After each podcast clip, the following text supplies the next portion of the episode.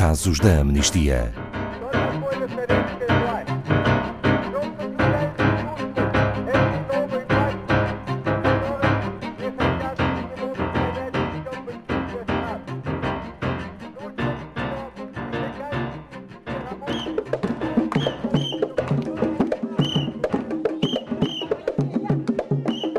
Moçambique atravessa um período de grande instabilidade.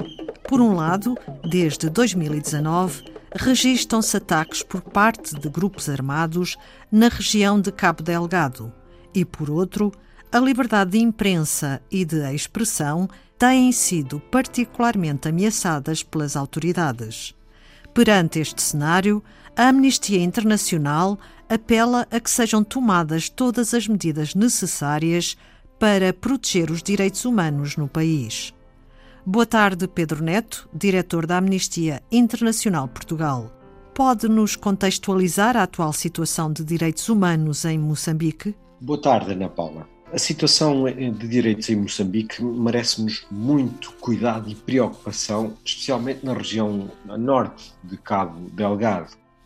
Nós temos visto que esta região tem sido atacada desde há vários anos por grupos armados que atacam aldeias, que matam civis indiscriminadamente. Por outro lado, desde outubro de 2019, temos um grupo que é conhecido localmente como Al-Shabaab, alegadamente é afiliado ao autodenominado Estado Islâmico da província da África Central e que ataca forças governamentais e civis em Cabo Delgado, uma província que fica ao norte do Moçambique. Este grupo armado tem cometido inúmeros abusos de direitos humanos, incluindo a decapitação de civis. Por outro lado, verificam-se graves ameaças à liberdade de expressão e à liberdade de imprensa no país. Temos documentados que jornalistas, até um próprio investigador da Amnistia Internacional, já foram detidos e presos por estarem a fazer o seu trabalho naquela região. Pedro Neto, e porquê é que este grupo armado ataca especialmente nesta região, a região de Cabo Delgado? Cabo Delgado tem sofrido as consequências do esquecimento e da falta de investimento durante décadas. É um problema que se agravou ainda mais o ano passado com as catástrofes naturais e agora com a propagação da Covid-19 em toda a região. A área é rica em gás natural, em rubis, em grafite, em madeira e as empresas internacionais estão a competir pelo acesso à região. Por isso, há muito interesse económico, apesar do desinvestimento. E como têm reagido as forças de segurança governamentais? Infelizmente, seguem os mesmos padrões que já observamos na Nigéria e nos Camarões, por exemplo.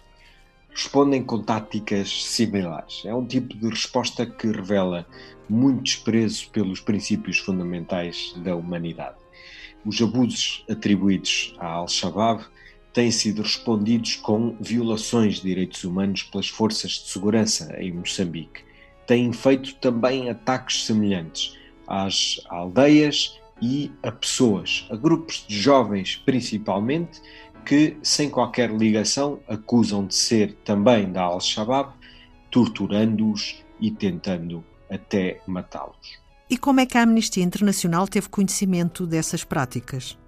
Os nossos investigadores têm obtido vários testemunhos. Recentemente obtivemos cinco vídeos e três fotografias que são de fontes internas em Moçambique.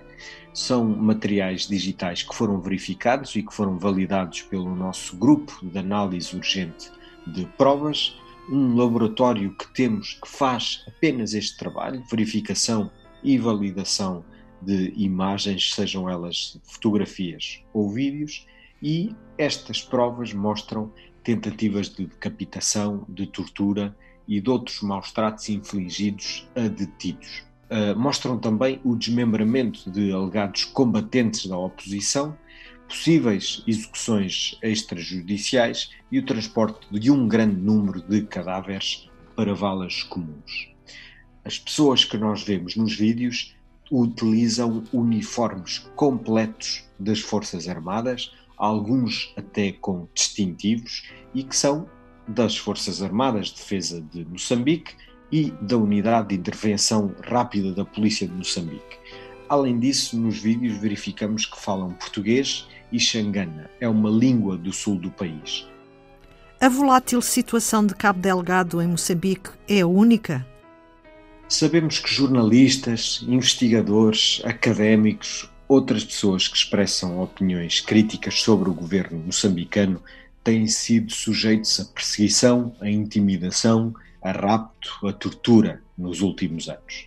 Aliás, a própria Amnistia Internacional foi bastante criticada pelo Ministério da Defesa e com contra-propaganda do Ministério da Defesa quando denunciámos estes vídeos e pedimos uma investigação independente e imparcial. Mas voltando atrás no tempo, refiro-lhe uh, dois, dois ou três casos. No nosso site temos lá informação sobre isto. O jornalista Ahmad Abubakar foi detido quando entrevistava pessoas que tinham fugido das suas casas devido aos ataques dos grupos extremistas em Cabo Delgado. Outro jornalista, Ibrahimo Abu Mbaruco, foi vítima de desaparecimento forçado por ações de militares. Também o bispo de Pemba, o Luís Fernando, Dom Luís Fernando de Lisboa, tem sido uh, atacado e tem sido feita uma campanha de difamação contra ele pelo seu trabalho pacífico em prol dos direitos humanos e das pessoas da região de Cabo Delgado, entre outros. São ataques apenas a pessoas em particular?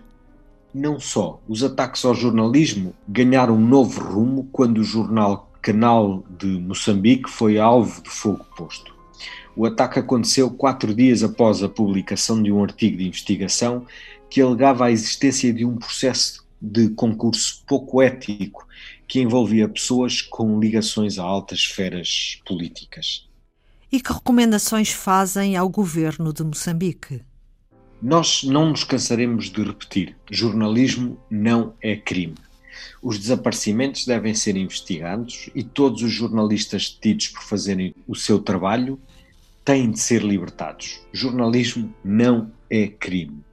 O governo deve ainda proteger os seus civis e investigar de forma independente e imparcial a tortura e outras violações graves cometidas por forças de segurança em Cabo Delgado devem também garantir que são tomadas as medidas para prevenir crimes ao abrigo do direito internacional, devem acabar com a sua estratégia de contra-propaganda da qual acusam os terroristas de fazer e, em último análise, devem proteger os moçambicanos que residem e vivem e têm a sua vida em Cabo Delgado.